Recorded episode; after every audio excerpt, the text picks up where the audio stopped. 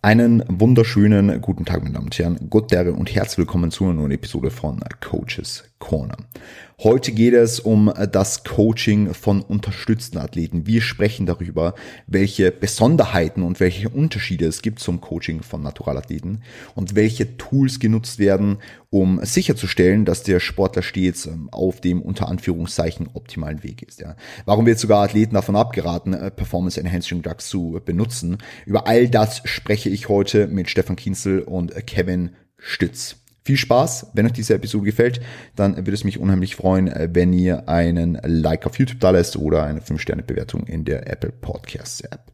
Also, wie gesagt, äh, viel Spaß, ähm, gerne teilen und gute Ehre. Hey, ich würde sagen, ähm, wir starten jetzt einfach mal so direkt in die Konversation rein. Ähm, den Disclaimer packe ich natürlich davor im, im, im Intro. Würdet ihr euch beide jetzt gerne ähm, vorstellen gegenüber unseren Zuhörern und Zuhörern? Ähm, Stefan, magst du ganz kurz sagen, für diejenigen, die dich nicht kennen, äh, wovon ich jetzt einmal nicht ausgehe, ähm, wer bist du, wo kommst du her und wie hast du damals ähm, deinen Weg zum Coaching gefunden? Ähm, ja, ich bin der Stefan, komme ursprünglich aus Kärnten, ähm, bin seit 1999 in Wien habe 2003 mit Bodybuilding angefangen, war 2005 und 2006 ähm, auf der Bühne, 2005 noch in der Bodyfitness-Klasse, 2006 im ersten Jahr des Classic Bodybuildings, ähm, war bei der österreichischen Meisterschaft Zweiter, bei der Weltmeisterschaft 14. und habe dann irgendwie erkennen müssen oder damals erkannt, ähm, dass mein genetisches Potenzial in dem Sport nicht dafür ausreicht, um meinem persönlichen Qualitätsanspruch zu genügen ähm, habe aber damals so 2006, 2007 schon gemerkt, dass ich irgendwie ein Talent dafür habe, ähm, andere Leute ähm, zu dem Erfolg zu bringen, der mir selber aufgrund unterschiedlichster Gründe äh, verwehrt sind. Habe dann relativ lang, ähm, von 2007 bis 2010, ähm, einfach neben einem normalen, normalen Arbeit, ich habe Medizin studiert, dann aber auf Wirtschaft gewechselt und habe in der Krankenhausverwaltung gearbeitet, im Qualitätsmanagement, angefangen zum Coachen für Lau, habe dann irgendwie schon so zehn Staatsmeistertitel gecoacht gehabt, Weltmeistertitel gecoacht gehabt, bis ich mich dann entschieden habe, das hauptberuflich zu machen. Das war so ungefähr 2010.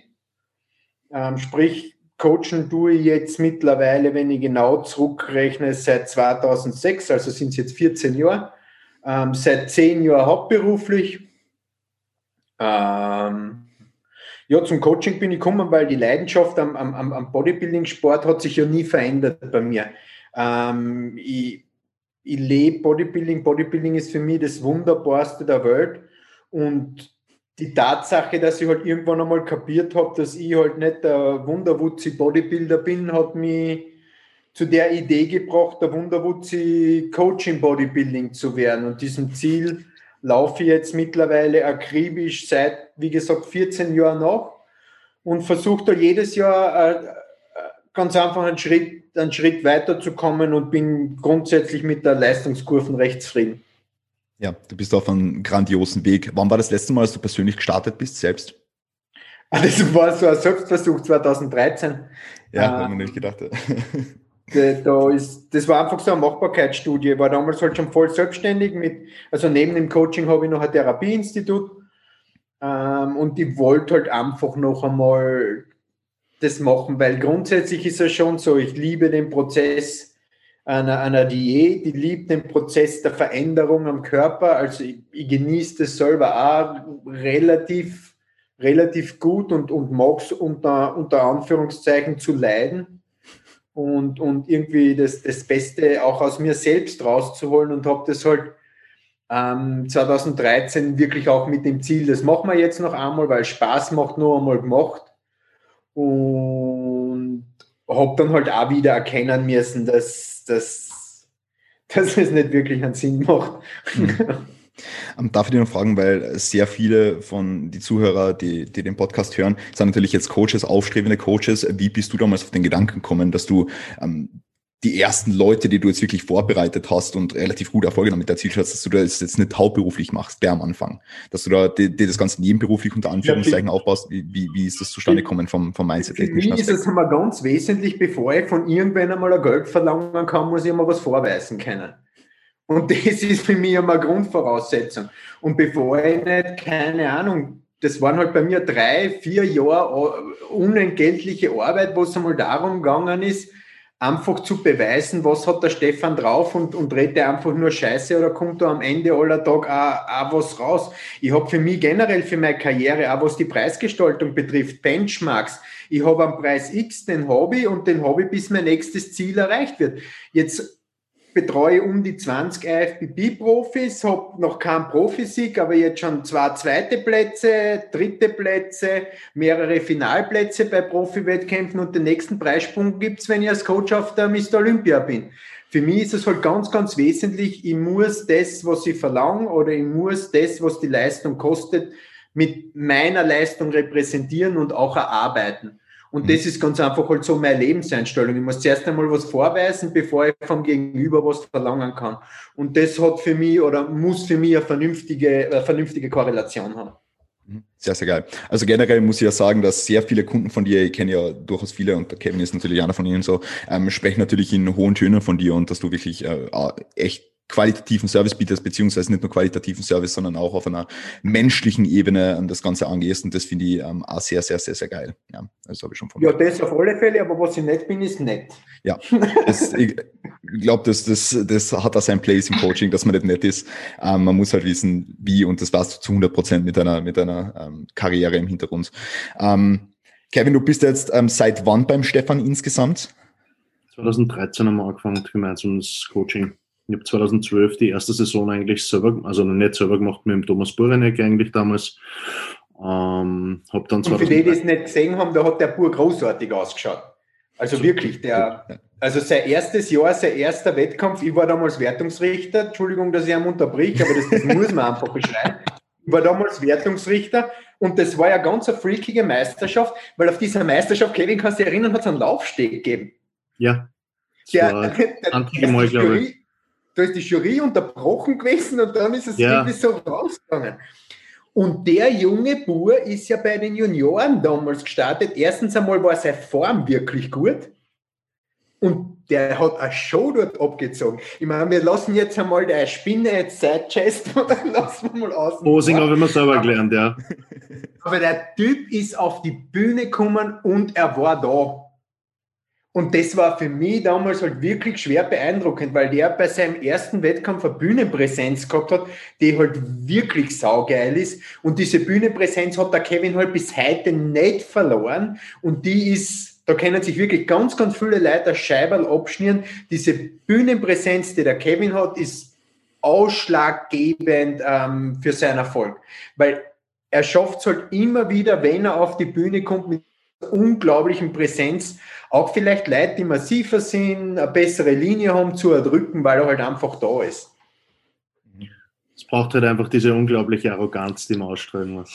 Ja, würdest, würdest du dich selbst als arrogant beschreiben, Kevin? Nein, das auf jeden Fall. Ich weiß auch nicht, warum das, mir hat das einfach irgendwie Spaß gemacht und deswegen wahrscheinlich so, also ich habe ja früher, wo habe ich das Posing gelernt? Ich habe mir das aus Videos aus, ausgezogen von Ronnie Coleman, Jay Cutler und habe damals immer schon gesehen, dass die einfach immer Show machen und ich habe das immer schon geil gefunden und mir gedacht, das ist schon irgendwie cool, weil das brauchst du halt fürs Publikum so auf die Art und damit habe ich glaube ich auch einfach die Leute dann immer so ein bisschen erreicht äh, oder habe dann auch über gewisse Schwächen oder was auch immer halt so ein bisschen hinweg, hinweg gepostet eh wie der Stefan gesagt hat, wie Leute, die was massiver waren oder was auch immer. Ich habe mir halt von dem zumindest nicht einschüchtern lassen. Ich meine, Backstage war schon manchmal sowas, der man einfach, das kennt glaube ich jeder als Athlet, wenn, wenn man die anderen sieht und so. Aber dann habe ich mir gedacht, na wurscht, du schaust auf die oder so und dann auf der Bühne musst du halt so auf die Art immer nach vorne gehen, musst dich vor die anderen stellen, weil dann schaust mehr aus so in die Richtung oder halt auch oder halt auch die Blicke halt auf die ziehen, ja, weil ich habe halt immer, also immer, ich habe halt immer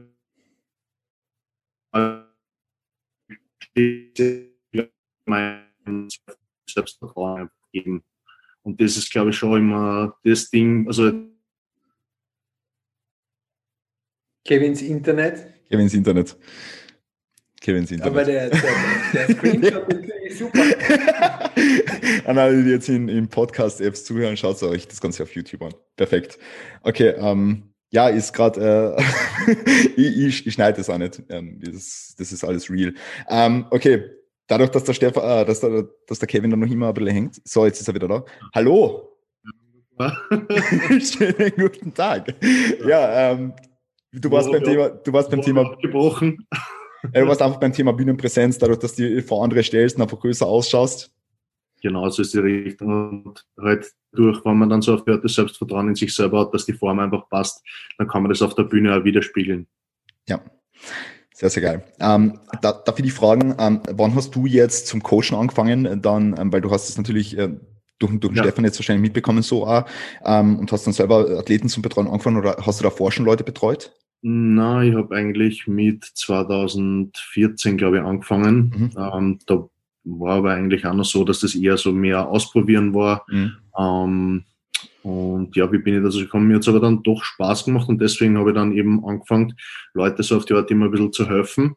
Ähm, bei mir war es natürlich nicht unentgeltlich, weil ich, ja, wie wir vorher schon gesagt haben, immer sehr viel in die Richtung Selbstvertrauen einfach gehabt habe und mhm. eigentlich schon immer dann auch den Preis einfach verlangt habe, so auf die Art, was ich glaubt habe, dass ich wert bin. Ähm, auch wenn es damals vielleicht noch nicht so gewesen ist, ähm, hat mir aber trotzdem im Leben eigentlich nie irgendwie zurückgehauen, also von dem her.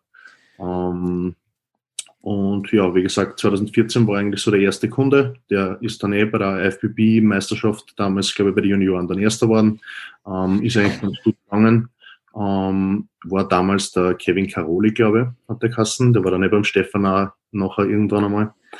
Und ja, wie gesagt, da ist eigentlich so mit dem Coaching dann losgegangen, dass für mich eigentlich auch interessant war, wie das bei anderen abgelaufen ist, weil sie dann andere zum Beispiel, das habe ich ja gar nicht gewusst, sie schwer da haben, in Form zu kommen zum Beispiel, was mir immer sehr leicht gefallen ist und sie vielleicht leichter da haben, dann vielleicht beim Muskelaufbauen oder so. Deswegen hat mich das mehr interessiert dann. Sehr, sehr cool. Sehr, sehr cool. Hast du, würdest du sagen, dass du jetzt ähm, aus einer Athletenperspektive vom Stefan, dass du sehr viel von ihm übernommen hast?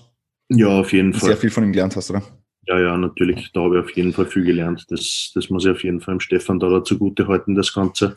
Ähm, ich habe halt dann einfach meine eigenen Systeme versucht zu machen, ähm, beziehungsweise halt auch mit den Athleten dann einfach immer individueller zu arbeiten. Ähm, ich habe es bei mir eigentlich auch immer so lassen, dadurch, dass ich halt jetzt mit anderen äh, Unternehmen dann einfach auch noch arbeite oder halt noch habe, ähm, habe ich meine Coaching-Kunden eigentlich immer auf ja, so 20, 25 maximal gehalten. Ähm, ich mache das halt einfach, also wir unterscheiden uns in dem Sinne, glaube ich, immer, dass für mich eigentlich immer mehr so in Richtung die Anfänger eigentlich äh, besser sind, würde ich sagen. Und es ist eigentlich auch immer so, wenn ich Anfragen kriege von Leuten zum Beispiel, ähm, da wo ich weiß, okay, da ist viel Potenzial drinnen, ähm, die schicke ich dann doch eher zum Stefan und die, was einfach schon weiter sind. Ähm, weil, ja, wie gesagt, bei mir ist doch eher mehr so die Anfängerschiene meistens unterwegs, ja. Aber du coachst auch jetzt äh, generell unterstützte Athleten? Ja, natürlich. Okay. Ja. Okay, cool. Weil um das Thema soll es ja heute schlussendlich so ein bisschen gehen, ähm, eure Erfahrungen, eure Insights dazu. Und da würde ich jetzt ganz gerne mit Stefan anfangen, weil Stefan, du hast vorher angesprochen, dass du selbst jetzt im Selbstversuch dann äh, natürlich feststellen hast müssen, dass du jetzt eventuell nicht die Bombengenetik hast, um da ordentlich abzuräumen, ähm, vor allem ja, wenn es in die Richtung von, von IFB Pro-Shows und so weiter geht, dann in weiterer Folge. Ähm, deswegen wenn mein, jetzt, mein Niveau wäre weit unter IFBB Pro-Shows. ja. Also, ich hätte es schwer geschafft, irgendwann einmal im Superschwergewicht zu stehen. Kann man ganz ehrlich und transparent sagen. Ich habe wahrscheinlich mitunter, was die Form betrifft, für österreichische oder internationale Verhältnisse, was Gluteus, Konditionierung und so betrifft, den Vogel abgeschossen. Ich glaube, das kann, da kommt keiner mit. Aber ich war halt ein schiercher, verbauter, dünner Typ. Aber so, so das Knicken können. Okay, ähm, ja, ähm, ist zu 100% legitim. Ähm, mir wird es nämlich interessieren, wenn zu euch irgendein Athlet kommt und der Athlet jetzt ähm, eurer Meinung nach nicht das, das hundertprozentige Potenzial dafür hat, dieses, äh, ja, seinen Traum vielleicht von einem, von einem IFBB Pro Status oder so zu verwirklichen. Wie macht sie das dem Athleten klar oder wie ähm, vermittelt ihr auch ähm, Anfängern eventuell, Anfänger, die jetzt ähm, mit, mit ähm, PEDs starten wollen, dass es eventuell nicht ähm, nichts für sie ist oder oder sagt sie da generell, ihr seid offen dafür und ähm, macht das jetzt? Ähm, jetzt haben wir Doch, ganz dazu. direkt. Ja. Okay. Dass sie Leute kennen, die ohne Training besser ausschauen, zum Beispiel. Mhm. Okay. Also wirklich also, ganz offen und ganz offen und transparent. Am Ende aller Tag ähm, trifft ja jeder dann selber seine Entscheidung, wo der, wo der Weg hingehen soll. Aber wenn, wenn, wenn, wenn, wenn die Realität dieses Klienten ganz stark von der tatsächlichen Realität und vom Bild divergiert, dann, dann wird er mit mir so und so nie auf einen grünen Zweig kommen. Und die Zusammenarbeit wird, wird, wird schwierig werden. Aber, ich bin da immer ganz, ganz, ganz klar. Also grundsätzlich ist ja so, ich, ich, ich betreue oder coache auch ganz, ganz viele naturale Leute. Ähm, und ganz, ganz viele vernünftige naturale Leute, wo, wo, wo man sagen muss, ähm, eigentlich sollte jeder so denken, die sagen, die machen den Sport aus Hobby und den Sport aus Liebe und wollen sich persönlich weiter verbessern, wissen, dass sie nicht das Zeug haben, ein riesentoller Bodybuilder zu werden und üben trotzdem den tollsten Sport der Welt aus und bleiben so gesund wie möglich. Aber das normale Großtour draußen erkennt das ja nicht und haut sich am Ende aller Tag dann aber die Gesundheit zusammen, obwohl es nie für was langen wird. Und das geht halt massiv auseinander was auch so ein bisschen so eine Diskrepanz ist, wenn es um diesen Umschwung zwischen natural und unterstützt geht, ist es halt sehr, sehr oft, dass sich naturale Athleten ähm, erwarten, wenn es dann was nehmen, dann macht's bumm und dann sind's auch Leibwand. Das passiert nicht. Natural nicht Leibwand, mit Stoff auch nicht Leibwand. Es ist, äh, du, du verschiebst halt ein bisschen was, aber, aber dass dann auf einmal, nur weil du was nimmst, ein großartiger Bodybuilder wirst, das ist, das ist halt einfach ein Mythos unter Legende und das gibt es natürlich auch in der Ausprägung, dass viele naturale Athleten ähm, sagen, wenn sie was nehmen würden, war auch so großartig, das entspricht halt auch nicht der Realität. Mhm. Äh, legst du Wert darauf, dass wenn jemand bei dir ähm, mit PDs starten will, dass der schon einige Jahre Trainingserfahrung als Naturalathlet hat? Ja, aber das, das, das Traurige heutzutage ist, die Chance hat man selten. Also in den meisten Fällen ist es dann so, dass ich sage, du hörst, wenn du mit mir zusammenarbeiten willst, dann hast du jetzt einmal ansetzen. Und das ja. Ganze einmal auf klar Schiff bringen und einmal vernünftig anfangen. Also die, ich, ich nenne das jetzt einmal spezifisch die Durchseuchungsquote ähm, heutzutage ist massiv. Das verteilt sich ärger als Corona. Ja. Wirklich? Ich, ja. ich habe ins Coaching von unterstützten Athleten leider jetzt nicht so einen, nicht so einen Einblick. Deswegen, deswegen, deswegen will ich das ja von euch lernen oder von euch hören. Aber ist es wirklich so, dass äh, sehr viele da, un, ich sage jetzt mal, ungesund, ungesunde Herangehensweisen haben? Ja, definitiv. Ja, extrem. Also es ist generell so, dass die Leute eigentlich schon kommen und schon bis oben zu sind. Und wie der Stefan sagt, wir dann eigentlich so in die Richtung arbeiten, okay, machen wir ein Blutbild, geben wir alles außer und schauen wir mal, dass so auf die Art die ganzen Gesundheitsmarker wieder mal da hinkommen, wo sie hinkehren, ähm, bevor man da überhaupt anfangen. Also generell gibt es da Anfragen, die was man halt in die Richtung dann auch bei gewissen Sachen dann auch ablehnt, die was das zum Beispiel sagen, na, ich kann jetzt nicht absetzen oder was auch immer, dann ist das halt ein No-Go fürs Coaching. Mhm. Also wenn ich jetzt das ungefähr einkategorisieren möchte, dann nehmen, wenn ich Anfragen kriege, zwei Drittel der Leute mehr Stoff als der Kevin. okay. Ja, er ist ja, Profi. Ist, ja. So schaut ungefähr die Realität aus. Das ist ein Wahnsinn. Mhm. Ja, okay, Org. Ja. Also, also und ich, haben um 20 Kilo weniger als er und er ist nicht schwer, so ein ja. kleiner Sidekick. ja, ähm, na, also definitiv. Ich, ich meine, ich kenne es ja von euch beiden, dass ihr relativ gesunde, unter Anführungszeichen, Herangehensweise natürlich habt, beziehungsweise, dass ihr auf ähm, Health Markers und, und Blutbilder und äh, Gesundheitsuntersuchungen und so weiter, dass, dass, dass ihr darauf Wert legt. Ja. Schaut ihr das ähm, bei jedem Athleten, der jetzt zu euch kommt, gleich am Anfang an, dass ihr jetzt sagt, okay, ähm, ja. machen wir ein Blutbild, ähm, schauen wir, dass die Gesundheitsmarker ja. in Check gebracht ja. Bedingung. Auf jeden Fall. Bedingung. Ja, Aber auch beim Wahlen, weil es mich interessiert. Ja, schon wo der, wo, der, wo der Level einfach liegt. Und da kann man dann auch doch eigentlich ganz gute Sachen festmachen, wo man einfach sagt, okay, ähm, wie gut erholt sich der oder solche Sachen kann man am Blutbild auf jeden Fall auch schon mal ein bisschen festmachen. Natürlich jetzt nicht nur ähm, am Blutbild, sondern natürlich auch am Training, Frequenz, Volumen, wie intensiv trainiert er das Ganze.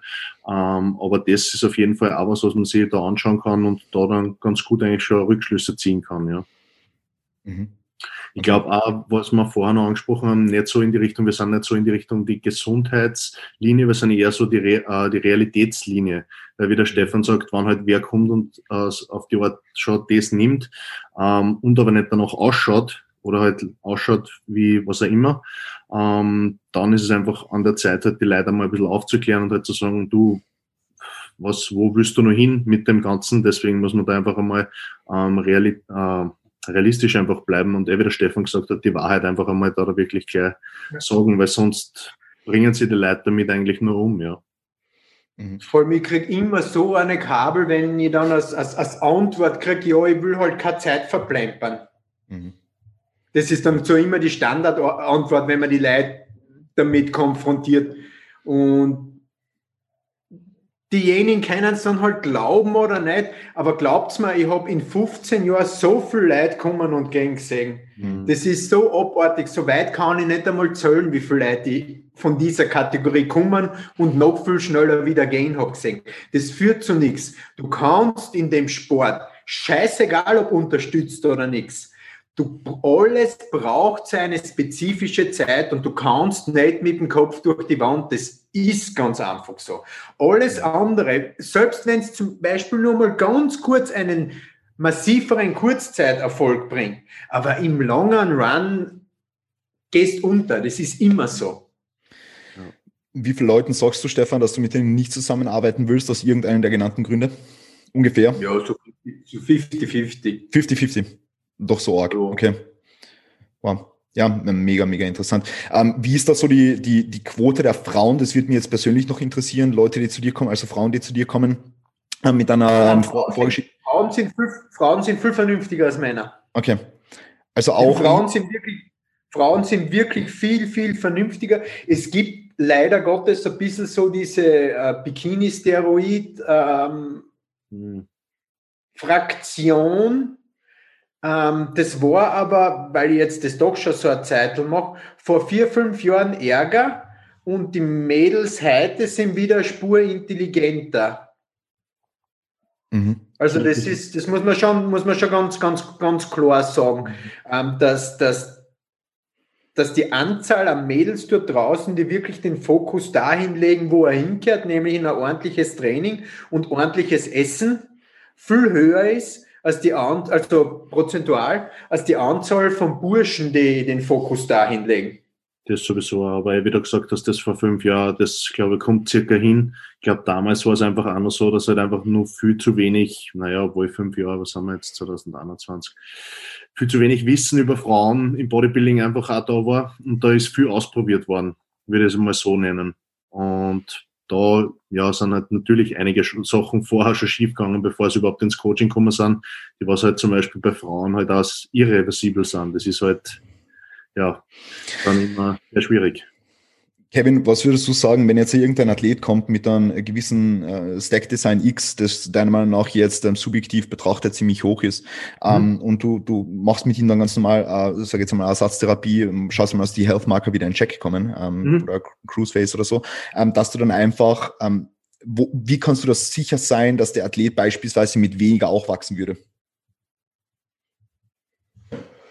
Naja, ähm, am Anfang muss man, wie gesagt, mal die Health Markers anschauen, wann er jetzt schon mit diesem Ding kommt.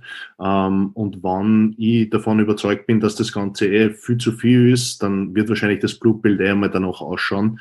Ähm, das heißt, ähm, muss man dann auch generell mal drüber sprechen, okay, eh, wir haben äh, vorher schon mal drüber gesprochen, wo sind auf jeden Fall, wo ist die Zielsetzung, aber auch dann in die Richtung, wie soll man sagen, naja, wie gesagt, als erstes gehen wir einfach einmal vom Ding herunter und ob er damit weniger wächst oder nicht. Natürlich ist es so, wenn du dann einmal auf einem gewissen Level oben warst, ist es so, dass du halt dir schon viel verbaut hast. Das heißt, wenn du einfach schon zu schnell eben zu hoch fährst, ist es dann natürlich so, dass, dass du mit weniger natürlich auch wachsen kannst, aber halt so diesen, wie soll man sagen, diesen Bumseffekt hast du dann immer so arg drinnen. Mhm. Also wie wenn du halt wirklich das Ganze langsam steigerst. Wie, wie geht es jetzt mit äh, mentalen Problemen um, wenn jetzt ein Athlet zum Beispiel äh, mit der Dosis runtergehen sollte, beispielsweise vor einer Prep oder so, um die Health Marker noch in den Check zu bringen, ähm, ob da irgendwelche mentalen Probleme bestehen, dass der Athlet beispielsweise nicht cruisen will? Was sagt sie demjenigen? Grundsätzlich ist es ja so, und das kann man auch ganz direkt und relativ ehrlich sagen. Ähm, viele Bodybuilder schreiben ja immer diese Whatever it takes Mentalität auf ihr Leiberl oder wo ihr immer rauf. Whatever it takes heißt ein, gutes Maß an Gesundheit zu haben, weil sonst wird er, sonst wird er sportlich nicht erfolgreich sein und schon gar nicht auf lange Sicht. Und wenn man sich bei Whatever It Takes nur die Sachen immer herauspickt, die Spaß machen, dann ist es nicht Whatever It Takes, sondern genau das absolute Gegenteil. Und das ist halt ein ganz maßgeblicher Punkt. Und äh, wenn er psychisch damit zu kämpfen hat, mit dem Stoff runterzugehen und gesund zu werden, dann soll er sich überlegen, ob Bodybuilding der richtige Sport für ihn ist. Mhm. Das ist dasselbe, wie wenn sich wer überlegt in der Diät und jede, jede vierte Nachricht, die kommt, ist, dass er so einen Hunger hat und dass es so schwer ist, die Diät einzuhalten. Naja, dann wäre Strongman aber nicht Bodybuilder. ja. Ist, ja. ist halt ganz einfach so. Ja. ja, wie gesagt, dieser mentale Faktor ist auf jeden Fall eine große Sache noch, ähm, ist aber trotzdem im Coaching auch nicht wirklich wegzudenken. Das heißt, du musst sicher schon bei gewissen Leuten einfach auch immer ein bisschen drüber reden. Ähm, oder nicht halt einfach jetzt nur sagen, ja, wenn es nicht ist, dann nicht. Ähm, sicher kann man da mit einigen einfach, wie gesagt, ein bisschen drüber sprechen, ähm, aber ja, von der Wahrheit kommen wir halt dann trotzdem nicht weg. Und vor allem, was ganz, ganz wichtig ist, es geht ja da jetzt um einen Sport und für, für, für den Großteil auch dieser Zuhörer da draußen ähm, sollte ja ein Hobby Spaß machen.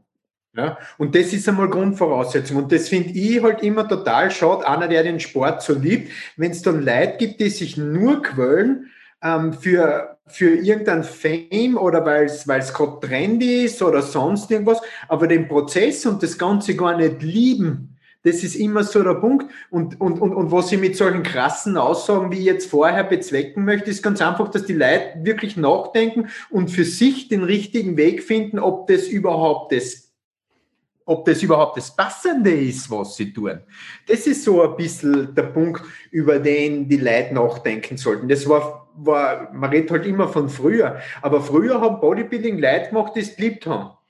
Ja, wenn ich zurück überlege an meine ersten Wettkampfjahre, wie ich zum Trainieren angefangen habe, 2002, 2003, wo, da war man im Studio und im Studio war man nur und Wettkämpfe hat man nur gemacht, wenn man es jeden Tag nicht erwarten hat können, ins Studio zu gehen und zu trainieren, weil es das Geilste der Welt ist.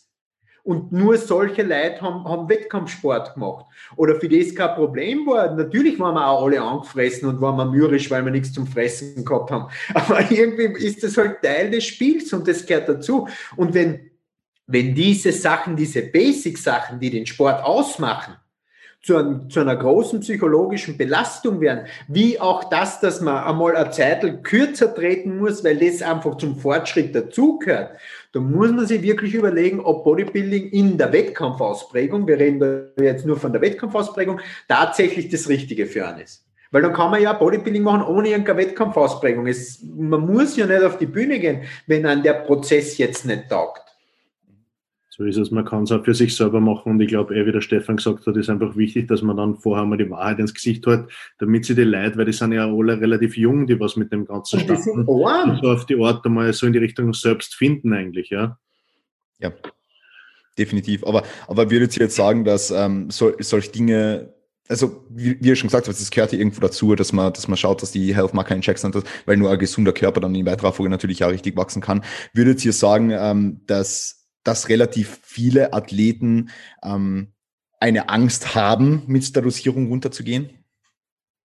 Ähm, ob einer gewissen Athletenreife oder ob einer gewissen Fortschritt ist das das Normalste der Welt. Also das ja. ist ähm, mit, mit, mit Anfängern oder mit welchen, die noch nicht so, nicht so weit ähm, sind, ähm, gibt es ab und zu eine Diskussion, aber das ist eine relativ einseitige Diskussion, weil es eine, weil es eine Bedingung ist. Mhm. Ähm, aber bei fortgeschrittenen Athleten ist das das Normalste der Welt. Also es gibt Athleten, die, die ihren so natürlichen Rhythmus schon drinnen haben und wissen, sie machen zwei, dreimal im Jahr einen Cruise und mhm. das rennt einfach automatisiert schon ab. Da brauchst du das Coach gar nicht mehr hinweisen drauf und sagen erst, du, es wäre Zeit. Und das sind eigentlich die, oder das korreliert schon damit, dass das die sind, die eine professionelle Einstellung zum Sport haben und eine, eine lange Vision haben und wissen, wie man am Ende aller Tag wirklich zum Erfolg sein kann, dass diese Sachen auch notwendig sind. Mhm. Ja, definitiv. definitiv. Äh, haben die schon Kunden angelogen bezüglich äh, Dosierungen, Stefan? Aber ja, das Leibende ist ja halt schon, ähm, dass, dass ähm, Blutbilder da schon relativ gut Ausschluss geben, ähm, was Tatsache ist. Ähm, wenn Leute sagen, sie haben abgesetzt und sie haben einen supprimierten FSH und LH, dann, dann sieht man das natürlich schnell und sofort. Also ähm, mich hinters Licht zu führen, wird dann doch relativ schwer. Ja. Wie ist es bei dir, Kevin? Und, ja, und, und wie gehst du mit sowas um? Ja, wie geht man damit um? Kommt darauf an, jetzt, ob sie dann einsichtig sind oder nicht. Wenn man das Ganze halt natürlich am Blutbild dann erkennt, dass, dass er dann nicht rausgegangen ist oder was er immer für ein Cruise ist, da braucht man im Prinzip den Coach nicht verdeppert halten. Das sieht man ja dann da auch. Dann ist entweder, wie gesagt, das Coaching beendet oder ja, man einigt sich dann auf irgendwas. Ja. Aber ist auf jeden Fall der Fall, also ist schon öfter der Fall gewesen, ja. Ja, ich weiß, dass das Gesundheit bei euch beiden hoch äh, im Vordergrund steht oder weit im Vordergrund steht. Deswegen, Kevin, was für Tools benutzt du jetzt mit deinen Athleten, um sicherzustellen, dass die Gesundheit in Check ist, zumindest so gut sein kann, phasenweise? Mhm, bei den Enhanced-Athleten. Ja, genau. Den Enhanced-Athleten. Ja, generell, dass man, dass man auf jeden Fall alle drei Monate ein Blutbild macht. Also das ist schon mal so das, das Wichtigste. Ähm, zusätzlich schaue ich dann trotzdem auch noch bei diesen wöchentlichen Check-ins halt auch zum Beispiel wie so Schlafsachen sind oder so. Oder halt zum Beispiel, ihr kennt es alle vom Tom Evans, der was halt relativ viel trackt eigentlich, also mit dem Aura Ring, macht natürlich jetzt nicht jeder. Ähm, aber wenn das für ihn wichtig ist, ist für mich auch ganz cool, so ein bisschen zum Nachverfolgen, ähm, ist jetzt aber für mich nicht wirklich der Muss. Also für mich sind natürlich hauptsächlich jetzt so diese ähm, das Blutbild, dann einmal Blutdruck messen, auf jeden Fall auch solche Sachen. Aber wie gesagt, sonst gibt es jetzt nichts irgendwie großartig. Lass du so eine Sachen wie ähm, Blutdruck oder Fasted Blood Glucose, also Blutzucker quasi, lass du das auf einer täglichen Basis machen? Nein. Ja, viel zu aufwendig und macht ja auch keinen Sinn. Man sieht ja viel schneller an, an, an, Symptomen, dass irgendwas nicht, nicht, nicht, nicht, gut funktioniert. Aber die Leute jetzt mit, mit, mit täglich Blutzucker messen zu quälen, würde ich als, als, als, überzogen, als überzogen sehen. Wenn man bei jedem Blutbild den nüchtern Blutzucker äh, misst, dann, dann ist das vollkommen ausreichend, weil so schnell wird man nicht zum Diabetiker. Hm. Okay, also wirklich machst du das wirklich nur so phasenweise? Jetzt du auch, Stefan. Ja, ja absolut ja. ausreichend. Also keine Ahnung. Es gibt halt, man, man, man schaut sich das Blutbild an und, und, und sieht dann, wie, wie, wie, wie der HbA1c oder wie der nüchtern Blutzucker ist ähm, HbA1c ist der Langzeitzucker und da mhm. kann man ja äh, großartig ab, ablesen, ähm, ob es ein Problem gibt oder nicht. Ähm, aber im Normalfall unterjährige Blutzuckermessungen sind komplett unnötig. Würdest du jetzt bei Athleten, die weder Wachstumshormone noch Insulin drin haben, ähm, entscheiden hinsichtlich des nüchternen Blutzuckers, ähm, ob es eine Insulinresistenz gibt und ob du jetzt beispielsweise... Kann, also die Insulinresistenz kann ja nur bedingt am nüchtern Blutzucker ablesen. Ja. Das eine hat mit dem anderen ähm, indirekt zu tun, aber das ist de, der, der, Blutzucker ist nicht der, der, Parameter, um eine Insulinsensitivität äh, zu messen.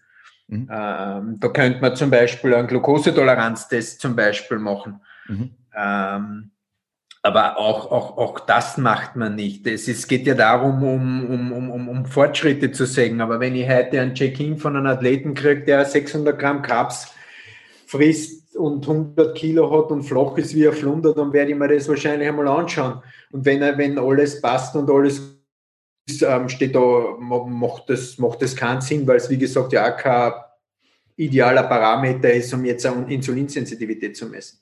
Mhm. Lass hier, lass hier neben diese, neben diese Parameter, die wir jetzt besprochen haben, auch gesunden Untersuchungen und sowas machen? Also jährliche Checkups noch einmal größere? Ja, öfter als jährlich. Je, öfter als jährlich? Ja. In welchem Abstand erfolgt sowas ungefähr? Und kommt was beinhaltet das? Wie, kommt darauf an, wie, wie, wie sehr man in die Kisten greift. Oder was, das, was das für gehen. Also ich habe Athleten, die gehen jedes Monat Blutbild abnehmen. Und okay. lassen sich jedes Monat anschauen, bis im Extremfall. Dann gibt es mhm. welche, die machen es vierteljährlich und dann gibt es welche, die machen es halbjährlich. Dann hat man jährlich Herzultraschall dazu, Organscreening dazu. Das sind halt so Sachen, die man halt ganz einfach macht. Mhm ich meine, ich weiß es jetzt äh, von euch beiden, dass ihr eigentlich in der Offseason sowieso relativ konservativ arbeitet. Vom, Stefan kenne ich Stefans Basics. so. ähm, deswegen ähm, arbeitet ihr generell jetzt, was Offseason angeht, immer mit immer nach dem Prinzip Minimum Effective Dose? Ja, auf jeden Fall. Also wie gesagt, in der Offseason geht es eigentlich vermehrt darum, halt den Körper so gesund wie möglich zu halten, um halt so viel zu wachsen wie möglich. Ähm, und wie gesagt, ist eigentlich mehr so in Richtung, dass man halt in der Prep dann so auf die Art ein bisschen in die Kisten greifen kann, um einfach so viel wie möglich äh, Muskulatur zurückzuhalten, was wir in der Offseason dann aufgebaut haben. Was aber jetzt natürlich nicht heißt, dass du in der Offseason so fett wie möglich bist, wenn man wieder auf Insulinsensitivität da zurückzukommen. Ähm, dann ist es auf jeden Fall so, dass man in der Offseason eine halbwegs gute Form man sollte natürlich jetzt, aber gut, das brauche ich jetzt nicht großartig erklären. Ich glaube, das wissen die meisten, was da jetzt zuhören, weil es ein relativ spezifischer Podcast ist, dass mhm. man in der Offseason halbwegs ein Shape halten sollte, ähm, um das Ganze dann einfach besser zu halten. Mhm. Aber äh, Stefan, du bist jetzt, wenn du jetzt beispielsweise einen Athleten hast wie ein Kevin, ähm, Kevin ist jetzt IFBB Pro so und braucht natürlich eine gewisse, gewisse Baseline, um ähm, zu wachsen dann in weiterer Folge. Was, Kevin, du bist jetzt wieder in die, in die Offseason gestartet, ähm, also jetzt aus dem Schuss raus. Ähm, deswegen hast du da jetzt auch ganz normal nach dem Prinzip mit einem Effective Dose gearbeitet? Immer. Ja. Und das ist auch bei jedem unterschiedlich. Und beim Kevin wissen wir halt, dass er auf geringe Dosierungen am besten wächst. Das ist halt ganz einfach so. Mhm. Und das heißt ja. jetzt über die, die ganzen Jahre habt ihr das in eurer Beziehung unter Anführungszeichen jetzt feststellen können? Ja, relativ ja, schnell eigentlich. Ja, bei mir war es eigentlich dann so, wenn es so auf die Art zu hoch gegangen ist, hat man sofort gemerkt, dass der Appetit schlechter wird und das Ganze, wie gesagt, der Körper wird bei mir einfach sonst einfach zu schnell, unter Anführungszeichen toxisch, würde ich mal sagen, und dann schlagt sich das auf Hunger nieder und wenn ich dann nicht essen kann, dann äh, erhole ich mich nicht gut. So ist es. Und wenn der, der, Athlet einigermaßen intelligent genug ist und das auch kommunizieren kann, dann, dann, dann funktioniert das auch großartig. Ich glaube, das ist auch so das Wichtigste, dass man einfach so diese Kombination hat, dass halt wirklich der Athlet auch kommunizieren kann über die, ich meine, gut. Ja, sonst, sonst, sonst bin ich, ich, ich kann als Coach nur so gut sein wie die Information, die ich von meinen Athleten kriege. Und wenn das nicht passt, dann arbeite ich ja ins Leere rein. Ich bin ja kein Zauberer und ich habe keine Glaskugel und ich kann keine Sachen erraten, sondern ich kann nur Entscheidungen treffen aufgrund von, von, von Informationen, die ich kriege. Das ist nun einmal so. Mhm. Sehr, sehr, sehr, sehr cool. Okay. Ähm, jetzt habt ihr natürlich ähm, auch irgendwo mit der Gesundheit von anderen Leuten zu tun.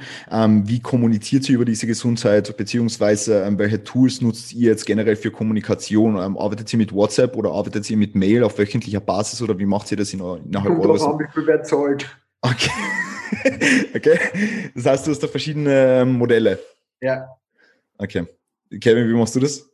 Ah, bei mir ist eigentlich schon über WhatsApp und Mail also mhm. eigentlich suchen sich die Kunden so in die Richtung aus. Aber ich habe eine gewisse Zeit auch festgemacht. Also ich habe von 9 bis 19 Uhr eigentlich festgemacht, weil die Leute das halt wirklich ausnutzen, ähm, um Fragen zu stellen. Und da kommen halt dann Fragen auch um 22 Uhr oder was auch immer auf die Antwort, die halt dann einfach nicht mehr oder am nächsten Tag dann.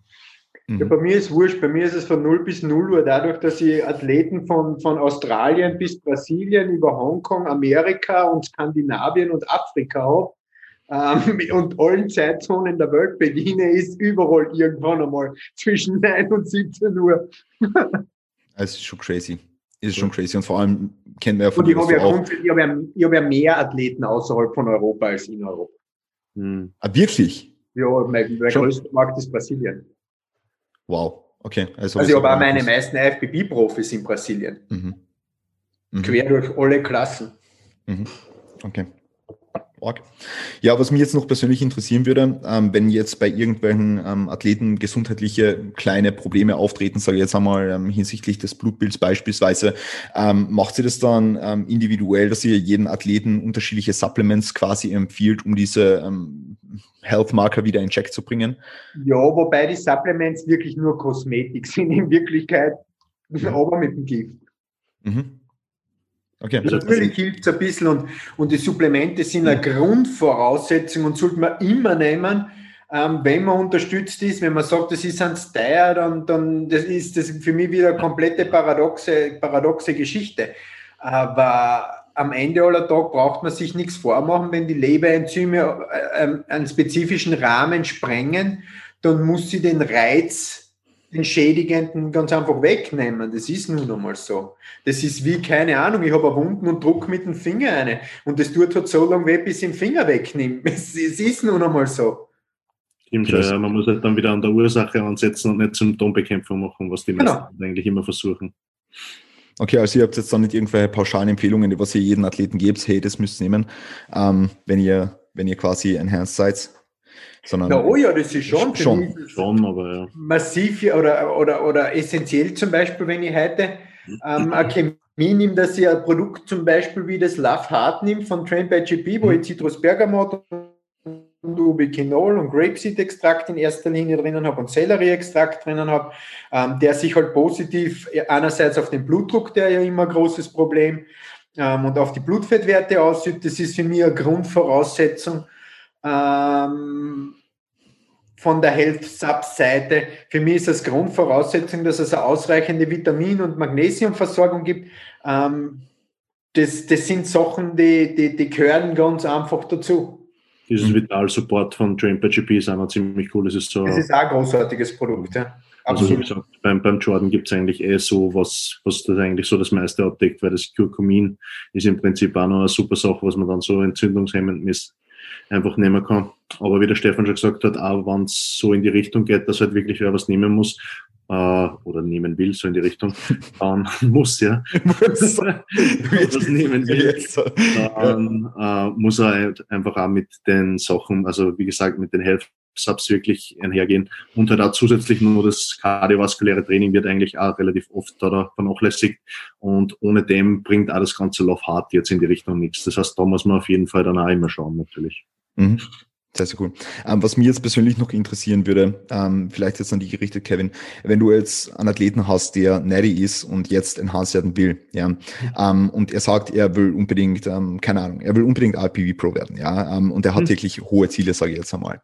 Ähm, würde sich das Stack Design am Anfang von jemandem unterscheiden, der sagt, er will jetzt einmal äh, äh, erste, erste Phase starten und dann quasi wieder ähm, ja das Ganze einmal unter Anführungszeichen ausprobieren, sage ich jetzt einmal so plakativ, ja. ja. Ähm, oder wäre das generell nach dem Prinzip Minimum Effective Dose für jeden das gleiche und du musst mit dem jetzt wachsen? Ist für jeden dasselbe. Äh, wie gesagt, wann das vor allem, weil wir ja vorher schon über Potenzial gesprochen haben, ich glaube, das kann man dann vorher auch schon ein bisschen festmachen auch wenn Leute, weil wir haben ja vorher schon mal darüber gesprochen, dass die Leute, die was, was, was nehmen wollen oder so in die Richtung, dann auch schon einige Jahre trainiert haben sollten. Und wenn man dann nicht wirklich sieht, okay, da ist wirklich Potenzial da, ich glaube, dann sprechen wir auch gar nicht so in die Richtung überhaupt drüber.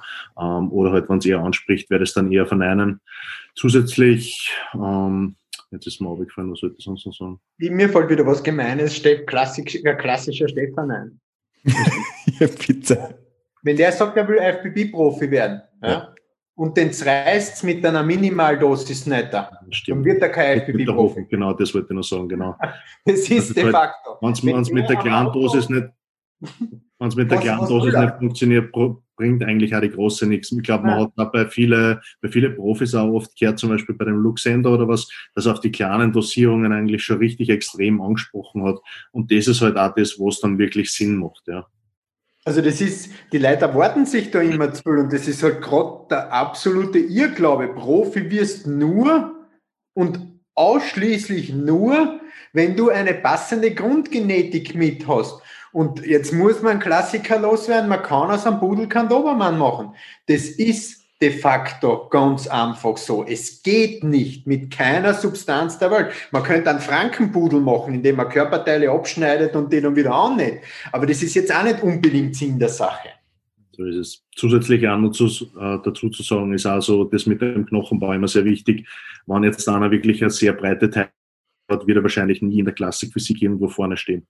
Zumindest jetzt und, nicht auf Olympia. Und selbst das, wenn du heute, wenn's heute einen Typen hast, der hat einen super Knochenbau und der kommt zu dir und hat noch keinen Wettkampf gemacht und hat auch brav viel Muskeln und du sagst, okay, das ist eigentlich recht bleibend, Grundgenetik ist da und das passt da einigermaßen, ja, kannst du trotzdem noch nicht sagen, wo liegt denn sein Potenzial. Der hat noch keine einzige Wettkampfdiät gemacht. Du hast keine Ahnung, wie es den Typen den Vogel aussieht. Du hast keine Ahnung, was hat der für eine Fähigkeit, hart zu werden. Wie geht der auf der Bühne um? Steht der da oben wie ein Schaf oder hat er irgendwie ein Talent, auch sich zu präsentieren?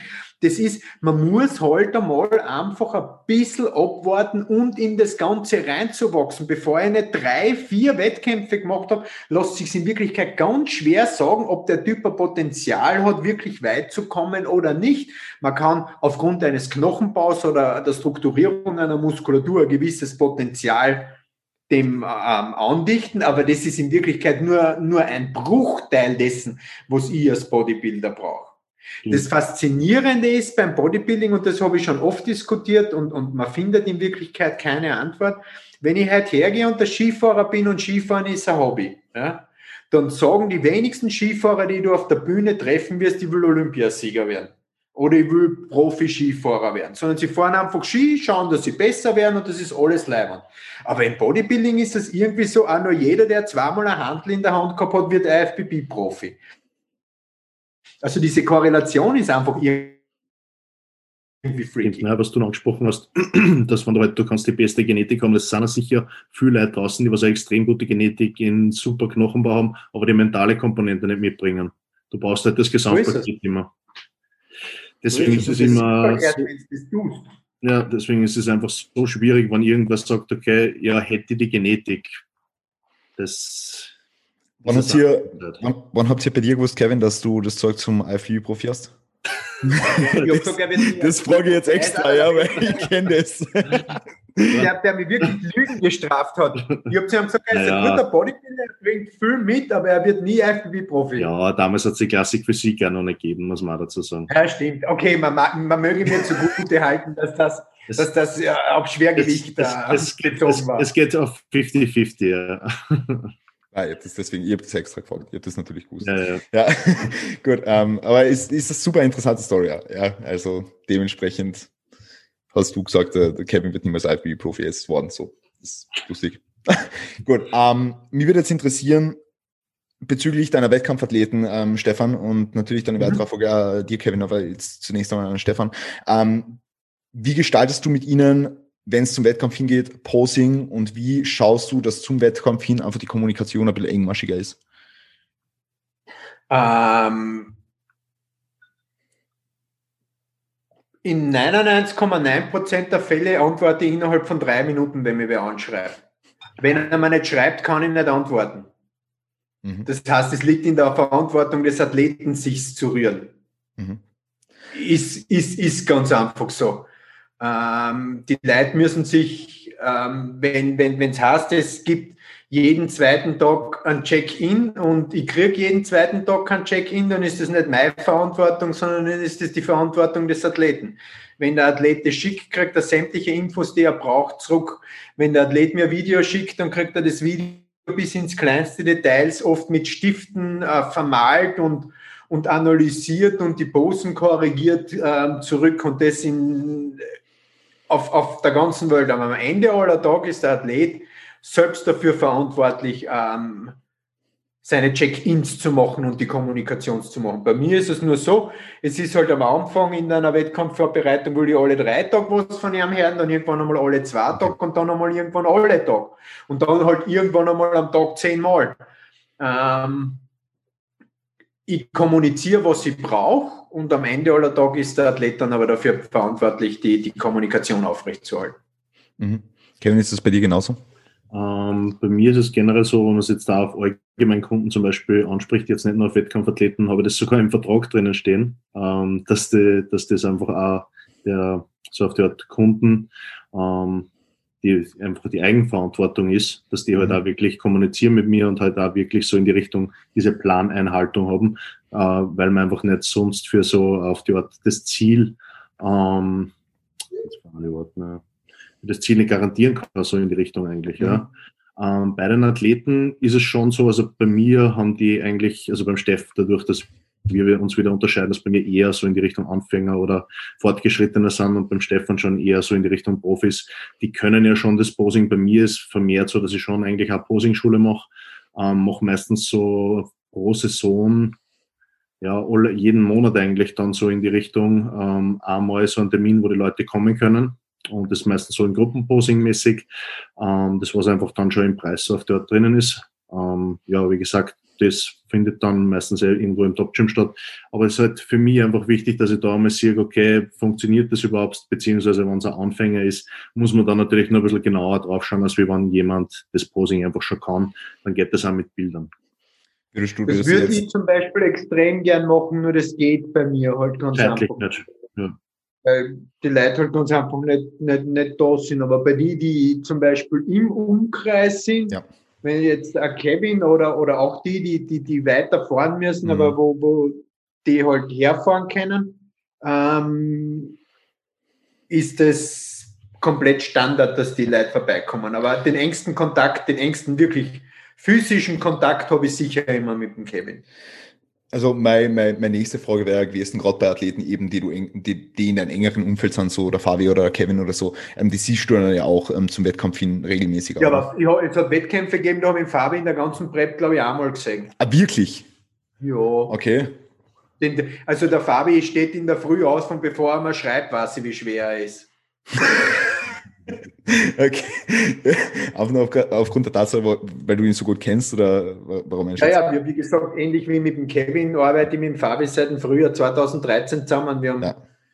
zig Wettkämpfe miteinander gemacht und sind durch Himmel und Hölle gemeinsam gegangen. Also da ist, da ist, ähm, da, da kennt, kennt man einander sehr, sehr, sehr gut. Und da ist es dann auch nicht mehr so notwendig, ähm, dass man, dass man sich jetzt wirklich live sieht, weil man einem genau einschätzen kann. Mhm. Würde für euch das irgendwie in Frage kommen, beispielsweise jemanden, Steffen, wie gesagt, du hast jetzt nur Profis, also bei dir kann eigentlich jeder so das posen. Nein, nein, ich habe viel ganz normale Leute. Ja, aber jetzt so äh, hauptsächlich pro Wettkampfsaison. Oder liege ich da falsch? Na, quer durchs Gemüsebeet. Ich mag normale Leute genauso gern. Oft normale Leute mag ich noch lieber, weil irgendwie die vernünftigere Ziele haben. Aber na, quer durchs Gemüsebeet, eigentlich alles. Aber würde es dann in Frage kommen, beispielsweise, wenn es jetzt ähm, noch am Posing äh, zu verbessern gäbe, dass ihr das Ganze per Zoom-Call oder so irgendwie macht, oder ähm, ist euch das zu wenig ähm, haptisch? Ja, grundsätzlich ist es so, ich bin der Meister der Nachvollziehbarkeit und Nachvollziehbarkeit ist bei dem, was ich tue, das Wesentliche und der mhm. Zoom-Call ist dann aus und keine Ahnung. Ähm, ich mag das lieber mit Videos, ich mache dann aus dem Video Screenshots, ich zeichne dann in den Screenshots die Positionen der Gelenke ein, dann schicke ich das wieder zurück dann kommt das das nächste Mal, dann schreibe ich zurück, erst du bist der Sautrottel, du hast das nicht so gemacht, wie ich es wollen habe, dann probiert man es noch einmal und dann geht das so hin und her. Sprich, ich will Nachvollziehbarkeit in dem oder ich will auch, dass, dass der Athlet die Möglichkeit hat, wenn er was vergessen hat oder nicht genau verstanden hat, noch einmal nachzuschauen, noch einmal nachzulesen. Und deswegen finde ich, ähm, ist es oft fein, dass man miteinander telefoniert oder einen Zoom-Call macht, um über das Wetter zu plaudern oder keine Ahnung, wie geht's da, ist alles leibend oder irgendwas zu besprechen. Aber wenn es um Hard Facts geht oder wenn es im Coaching darum geht, Sachen zu entscheiden oder Sachen zu erklären, ähm, ist für mich ähm, das Schriftliche oder das, was, was, was, was nachhaltig da ist, äh, das einzige Werkzeug, das Sinn macht. Mhm. Also ich bin keiner, der einen anruft und sagt, du isst jetzt das, das, das und das und das, weil dann kann ich mich erstens nicht mehr erinnern, ja. was ich gesagt habe und der Athlet selber auch nicht. Mhm. Sehr, sehr cool. Kevin, und für die? Jetzt, wenn du, wenn du an die, die Posing-Stunden vom Top Gym jetzt unter Anführungszeichen denkst, dann ist mhm. Gruppenposing, würdest du sowas bei Zoom auch machen? Äh, wahrscheinlich eher nicht. Ne? Also man natürlich muss man sich jetzt auf, aufgrund der gegebenen Zeit ein bisschen darauf ja. einstellen, solche Sachen, aber ich habe es eigentlich auch eher lieber so, dass, ich, dass ich mir es langsam anschauen kann und wie gesagt, ähm, die Sachen einfach wirklich dann auch nur länger habe. Ähm, mit dem Zoom-Call, wie der Stefan schon gesagt hat, ist das, dann, das Ganze dann eigentlich alles weg und ich schreibe mir eigentlich auch immer alles auf dazu. Ähm, ist mir immer fast lieber, als wie wenn es wirklich so im Ding ist. Und es ist eigentlich nicht wirklich greifbar. Ja. So, ja. Wenn, ich, wenn ich den Athleten da habe im, im Top-Gym oder was, dann kann ich ihn nehmen und so, na, du musst so hinstellen oder halt einfach mhm. auch genau beschreiben, okay, welche Muskulatur sollte jetzt das oder das. Wenn er nicht äh, kompletter Bewegungslegastheniker ist, gibt es natürlich auch leider einige. Ähm, aber wie gesagt, ähm, ist irgendwie fast ein bisschen zu wenig greifbar für mich. Ja. Mhm. Okay, sehr, sehr, sehr, sehr, sehr, interessant. Gut, ähm, ich habe jetzt noch ein paar Fragen zum Training, weil es doch ein, ein Thema ist, bei dem viele Leute denken, dass es ähm, immens große Unterschiede zwischen Nerdy und den Hands gibt.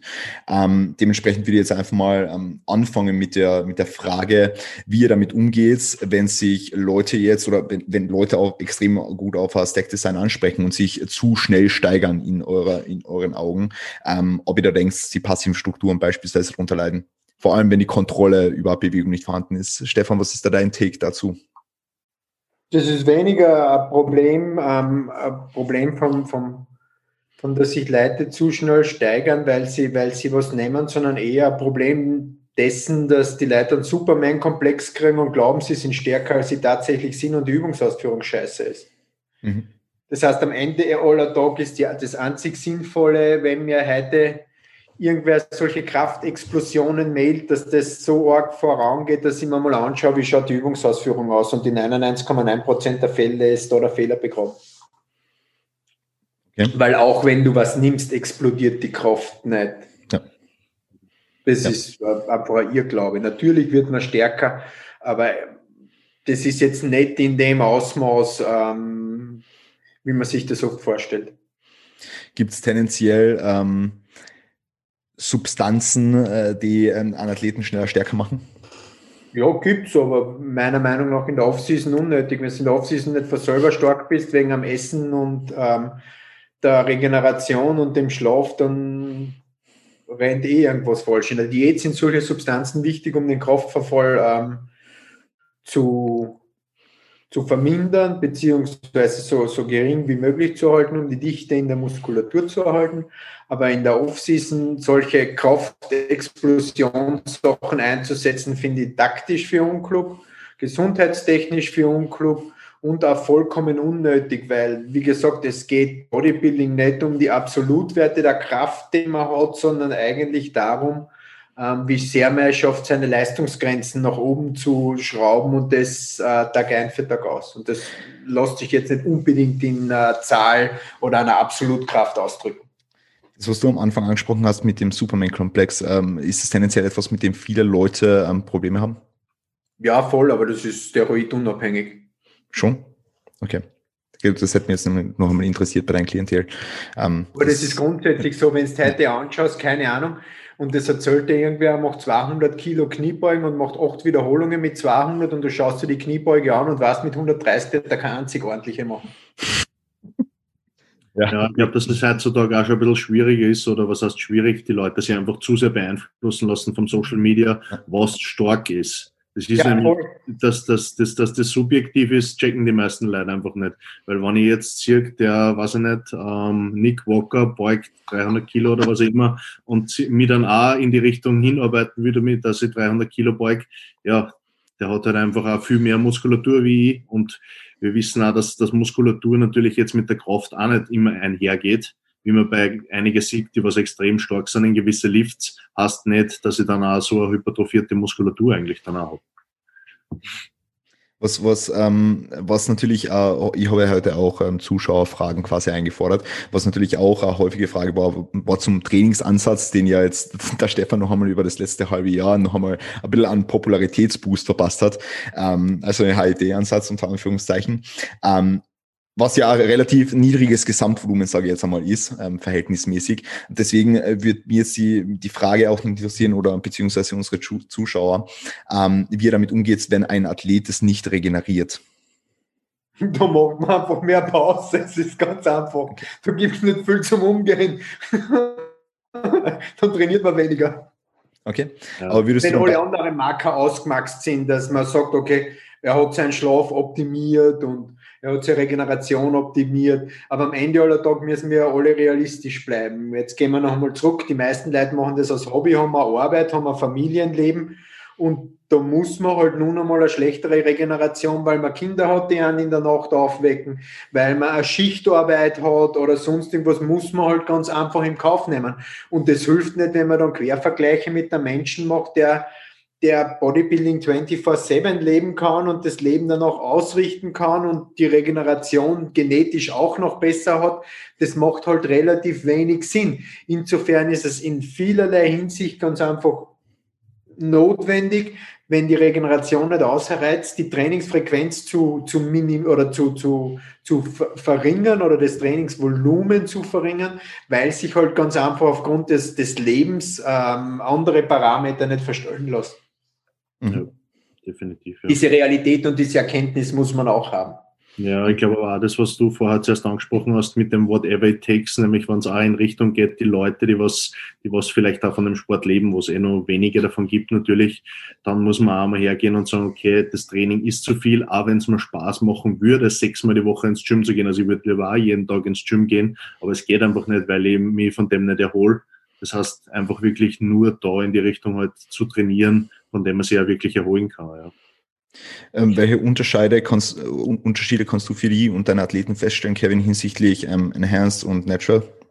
Ich mache das eigentlich gar nicht von dem abhängig, sondern mhm. eher, inwieweit sie der ausbelasten kann. Und das mhm. kommt immer auf sein Training drauf an. Das heißt, ähm, entweder man kann sich auf jeden Fall immer Trainingsvideos schicken lassen, wo ich dann sehe, okay, da waren eigentlich nur acht Wiederholungen Training gewesen, aber er hat trotzdem schon aufgehört. Oder einer, der was sich halt wirklich so auf die Art äh, umbringt im Training und mit jedem Satz extrem bis zum Versagen geht, da werde ich wissen, okay, die Frequenz werden wir da auf jeden Fall ein bisschen runterschrauben oder der wird nicht allzu viel Volumen im Training brauchen. Für den ist dieses HIT-Training vielleicht besser, ähm, als wie jetzt für andere, was zum Beispiel nur pumpt. Mit dem könnte man eigentlich auch so in die Richtung so ein Bro-Split trainieren, ähm, ja, weil sich der sowieso so schnell erholt.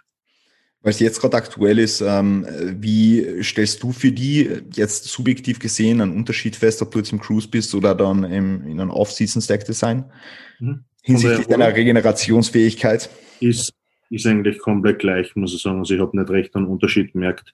Okay. Ähm, was heißt einen Unterschied gemerkt? Das haben jetzt erst gerade wieder begonnen von dem her. Mhm. Aber, aber jetzt auch aus der Vergangenheit. Das, das, ja, ich muss sagen, das Einzige, was wirklich so ist, dass, dass in der Prep am Anfang, da wird dann die Regeneration um einiges besser ähm, weil es einfach so ist, dass ich Gewicht abwirft, die ganzen Entzündungen einfach einmal weggehen vom vielen Essen eigentlich auch. Das muss man ja auch zusätzlich nur bedenken, was die Regeneration betrifft, ist, wenn du täglich immer 5.000, 6.000 Kalorien reinstopfst, ähm, wird es irgendwann dann einfach einmal so weit, dass da, da Entzündungen entstehen und die dann vielleicht auch mit einer gewissen Esspause jetzt vielleicht über die über eine gewisse Zeit dann auch nicht weggehen. Mhm. Okay, cool. Ähm, Stefan, mich würde es interessieren, beziehungsweise dann auch wieder in weiterer Folge die Zuhörer, ähm, wie du damit umgehst, wenn ein Athlet eine schwache Muskelgruppe voranbringen will. Ähm, das war nämlich auch heute requested und ich habe es mal, glaube ich, auch irgendwo aufgeschrieben. Ähm, läuft das bei dir dann eher über den Parameter Frequenz oder wie gehst du das an? Ähm, das läuft zu 90 Prozent über den Parameter, du machst die Übung falsch. Mhm. Weil ähm, wenn ich heute allgemein gut wachse, ähm, oder nennen wir es einmal ganz provokant so, in, in 90 Prozent der Fälle ist für eine schlechte Symmetrie nicht der Trainingsplan verantwortlich. Außer man hat einen Trainingsplan von einer kompletten Kurpfuscher. Aber davon, davon, davon, davon gehe ich jetzt einmal grundsätzlich nicht aus. Ähm, sprich, Symmetrieprobleme sind in den seltensten Fällen Probleme einer Frequenz oder Probleme eines Volumens, sondern frei nach dem Motto, wenn ich nach Wien fahren will und zweimal in der Woche nach Dullen vorkomme in Wien trotzdem nie an. Oder mhm. wenn ich sage, wenn ich was Scheiße mache, wird es aus zweimal Scheiße machen nicht gut. Ähm, es ist halt in den meisten Fällen ganz einfach ein Problem der Bewegungsausführung. Und da muss man halt dahinter kommen und das, das bedarf oft sehr, sehr intensive Arbeit, ähm, die oft für die Leute psychologisch schwieriger ist, weil sie erkennen müssen, dass das, was sie tun, nicht gut ist. Mhm. Oder dass sie ja in die Richtung dann in der Zielmuskulatur richtig schwach sind. Das kann ich an dem Beispiel das einmal. Ist, genau, das ist, dann, das, ist, das ist dann Folge. Also du siehst ja. das dann auch, wenn du schaffst, das in den Bewegungsablauf, der den dann korrekt macht, dann siehst du ja grundsätzlich, also spiegelt sich das vom Kraftniveau her schon wieder. Ja, also ich kann das auch vom, vom Beispiel von mir her nehmen. Ich habe das Kurzhantelrudern, was heißt falsch, ich habe es eigentlich immer vermehrt in den oberen Rücken gezogen, wo eh schon genug da war. Und die Katharina hat mir dann im Prinzip eigentlich gezeigt, okay, wie kann ich das in die Richtung so machen, dass ich wirklich den unteren Latissimus auch triff, auch von der Rotation oder vom Ellbogen, wo der richtig hinzieht. Und das war dann so vorher irgendwas 60, 70er gerudert und dann habe ich mich mit der 15er schwer da. Und das ist fürs Ego anfänglich, muss ich schon, ich meine, für mich war es am Anfang sogar schon schwer, obwohl mir ich normalerweise keine Gedanken mache, aber es ist wirklich so, dass am Anfang, okay, jetzt schaffe ich nur die 15er und mit einer 17,5 oder einer 20er ist die Übung eigentlich schon schwer und die trifft dann nicht dahin, wo ich hin will. Aber sind wir wieder in die, sind wir wieder bei dem Thema ähm, mit dem No Excuses. Man muss einfach gewisse Schritte setzen, wann man ein gewisses Ziel vers, äh, na, äh, verfolgt. Mhm. Und da muss man das auch einfach eingehen und da mal so auf die Art des Ego auch bei der Seite lassen, damit halt wirklich der Bereich dann auch wachsen kann. Mhm. Sehr gut, Kevin. Ja, ähm, definitiv etwas, wo sich viele Leute da draußen auch noch ein Scheibchen abschneiden können. Also von, von diesem Mindset. Dass es dir auch ähm, irgendwo was, was bestimmte Jungen dann angeht, so schwer machst wie möglich, für, für, um eben eine bestimmte Muskelgruppe ähm, gezielt zu, zu treffen. Ähm, was mir jetzt noch, ähm, was mir jetzt noch interessieren würde, ist das Thema Cardio. Ob das bei euch ein Staple ist bei jedem Enhanced-Athleten oder ob ihr das eher ähm, dann als Tool nutzt, um in weiterer Folge einen Verbrauch einfach in die Höhe zu treiben. Stefan, vielleicht dein Take dazu. Na, das kommt ganz drauf an. Das kommt auf viele Gesundheitsparameter an, das kommt auf körperliche Fitness drauf an, das kommt auf Fettgehalt drauf an. Cardio kann man so vielseitig einsetzen, sowohl für die Herz-Kreislauf-Gesundheit als auch für die Blutfettwerte. In die wenigsten Fällen setze ich es ein, weil einer zu platt ist, da gebe ich ihm dann eher weniger zum Essen. Aber, aber Cardio ist vor allem in der Offseason ein wundervolles Tool, um, um eventuell sogar noch mehr zu wachsen oder besser zu wachsen und gesünder zu sein. Ähm, ja, aber ist unterschiedlich von Athleten zu Athleten.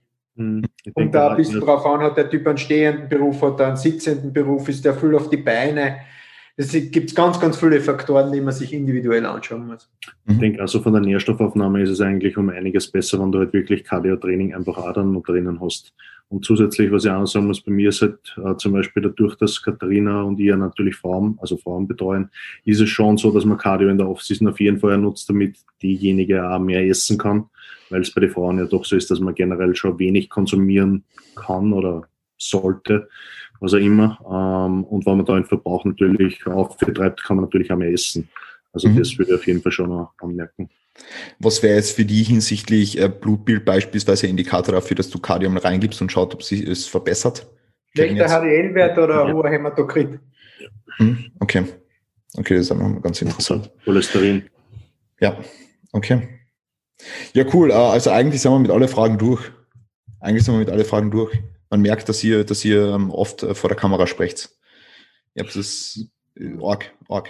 Ja, also vielen lieben Dank an euch beide, dass ihr, dass ihr euch die Zeit genommen habt. Ich finde das total lieb. Ähm, jetzt äh, vielleicht noch ganz kurz, weil den, der Podcast ist ja hauptsächlich für Coaches, ja, es hören sich eigentlich nur Coaches an. Ähm, auch ein paar andere Leute, aber hauptsächlich Coaches ist Zielgruppe. Ähm, wenn jetzt da draußen ein Coach herumläuft, die mir einen Tipp geben muss, einen einzigen Tipp, um besserer Coach zu sein, welcher wäre das, Stefan? Investieren in deine Arbeit. Mhm. Inwiefern?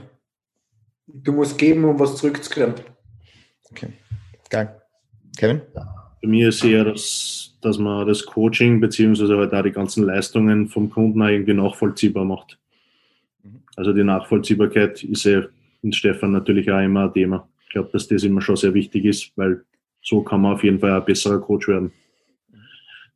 Ja, man kann, das muss alles, was tut, muss, muss nachvollziehbar sein, sonst kann man nie Rückschlüsse ziehen, ähm, wenn was nicht gut gegangen ist. Und bei die besten Coaches ähm, werden Fehler machen. Fehler machen ist menschlich, Fehler machen passieren und das ist das Normalste der Welt. Du musst nur nach dem Fehler wissen, was du das nächste Mal anders machen wirst. Und wenn du nicht weißt, was du getan hast, wird das schwierig. Ja. Zusätzlich würde ich sogar noch sagen, dass die guten Coaches auch sie trauen, die Fehler zu machen. Ja, klar, du musst ja probieren. Weil es ist so, in einer Wettkampf-Ding oder was, wenn du einen Athleten zum ersten Mal hast, musst du dir mal trauen, die Peak Week zu machen oder so und auch wirklich was auszuprobieren oder was auch immer. Und dann halt, wie das Stefan gesagt hat, das nachvollziehbar einfach haben, wenn es falsch gelaufen ist, dann können wir es einmal anders ausprobieren beim nächsten Wettkampf oder in den nächsten Wochen oder was auch immer. Aber das kann man halt immer noch machen, wenn man einfach die Sachen wirklich mitdokumentiert. So ist es. Also das ist ganz, ganz wesentlich. Mhm. Kevin, hast du als Athlet jetzt irgendwelche, irgendwelche Leute, zu denen du aufschaust? Wie meinst du, in welche Richtung aufschauen? In, Richtung Vorbild. Weil natürlich war es Vorbild, das ist ein plakatives Bild. Als Athlet jetzt, nicht als Coach, sondern als Athlet. Von Athleten meinst du? Ja, genau. Achso. Genau. Na, eigentlich nicht wirklich, na. Ich würde jetzt nicht wirklich sagen, ich meine, es gibt sicher einige gute ähm, Körper, nennen wir es einmal so. Mhm. Ähm, aber ich finde es immer sehr schwierig, weil ich habe früher eigentlich immer so ein bisschen, dadurch, dass ich eigentlich so mit Jay Cutler, Ronnie Coleman aufgewachsen bin, war für mich eigentlich immer die Freaks eigentlich immer so das Interessanteste und dieser Klassik-Mist hat mich eigentlich nie so richtig interessiert. Ähm, ist er heutzutage ehrlich gesagt so die Klassik. die Klasse, also wenn ich, wenn, wenn ich super Heavyweight werden äh, könnte, dann würde ich auch super Heavyweight werden. Aber das ähm, wird fast jeder. Nein, nein, glaube ich nicht. Viel, ja, zumindest sagen, Zumindest sagen viele, dass sie gerne. Ja, aber in Herzen, oder so. Weißt du, ja. was ich meine? Ja, das ist doch, die lügen sich ja alle selbst an. ja, ja drum, drum bin ich ja immer so offen, was das in die Richtung geht und sage dann immer so, ja, ist Klassik, aber der schaut halt im Leiberl aus, ja.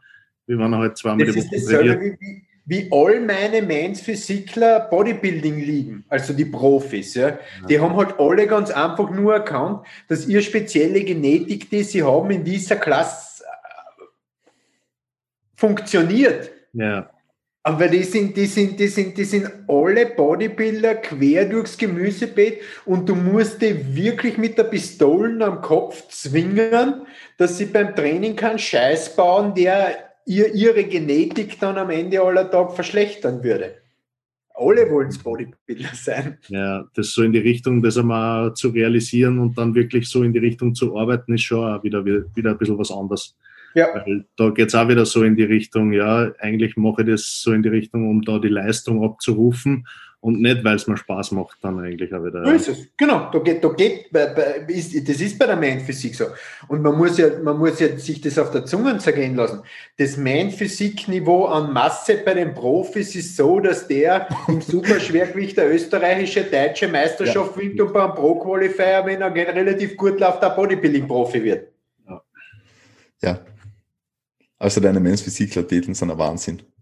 Also wenn du den Diogo zum Beispiel anschaust, ja. ja der Diogo hat ein Wettkampfgewicht auf 1,65 ja, von 78 Kilo. Ja. Und Haxen hat er auch. Ja. Also das ist, den, den kannst Bodybuilding genauso machen lassen. Ja, ist ihre.